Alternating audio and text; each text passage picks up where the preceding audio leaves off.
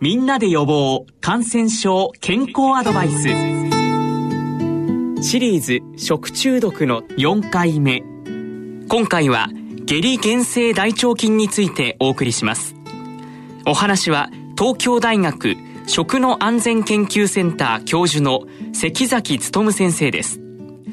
関崎先生今回は下痢原性大腸菌についてお話しいただけますか？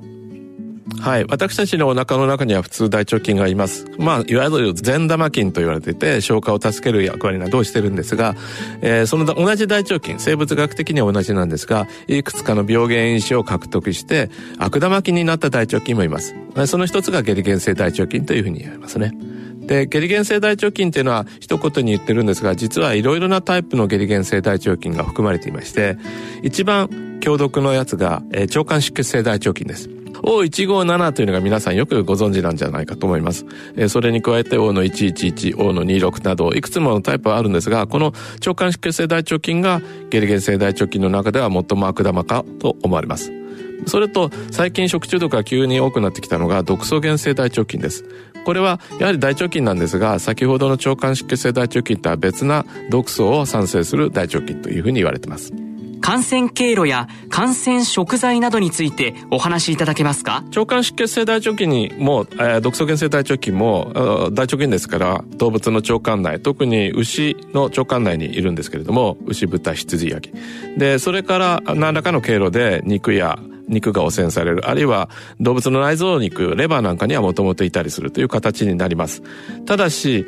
腸管出血大腸菌はそういったふうに家畜からやってきて、それから食材にを汚染して、そして調理中にその他の食品を汚染して、様々な食品が原因になってそれを食べてなるということになるんですが、毒素原性大腸菌の場合には、腸管の中に定着するための因子が、それぞれ動物ごとに違うんですね。牛の腸管に定着する毒素原性大腸菌。豚の腸管に定着する毒素原性大腸菌。それが人に定着する毒素原性大腸菌。同じ毒素原性大腸菌でもそれぞれ定着するための因子が違うものを持っています。ですから毒素原性大腸菌の場合には感染源の大元は人間になります。人間の中でも無症状の保菌者、無症状の感染者の方が、えー、悪意もなく食品などを汚してしまって、そしてなるというケースなんだと思います。潜伏期間はどのくらいでしょうか？腸管出血性大腸菌の場合には3から5日、そして毒素原性大腸菌はちょっとばらつきがありまして、2日から7日というふうに言われています。あの、どちらも体の中で菌が増えて、そして初めて症状を表すということで、最初に食べた量が多ければ潜伏期間短くなりますけども、食べた量が少なければそれだけ長い時間がかかるということになります。感染するとどのような症状が現れるのでしょうか？はい。まず、超過出血性大腸菌から行きますと、まあ中には無症状の方もたくさんいるんですね。特に働き盛りの年齢層の方は、6割ぐらいが無症状だということも分かっています。えー、症状を出す場合には、まず腹痛、激しい腹痛、それから水溶性の下痢を起こします。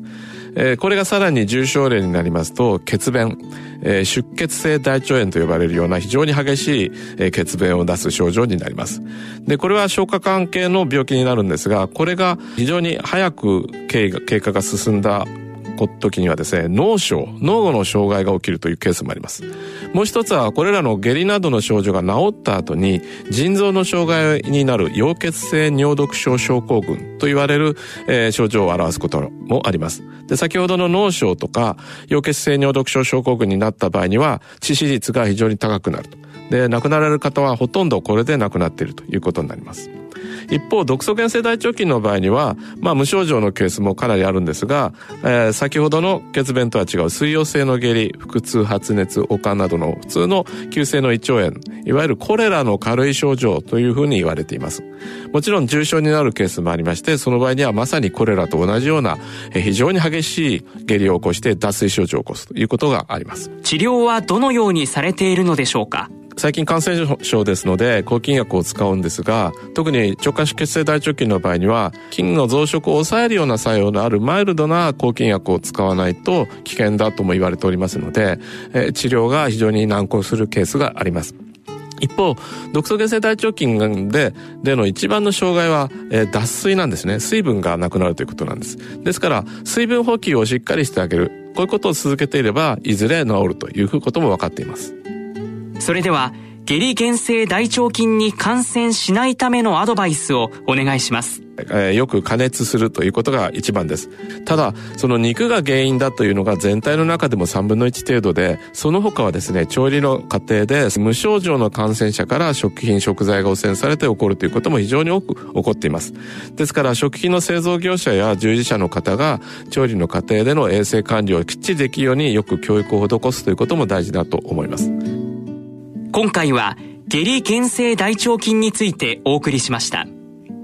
お話は東京大学食の安全研究センター教授の関崎努先生でした。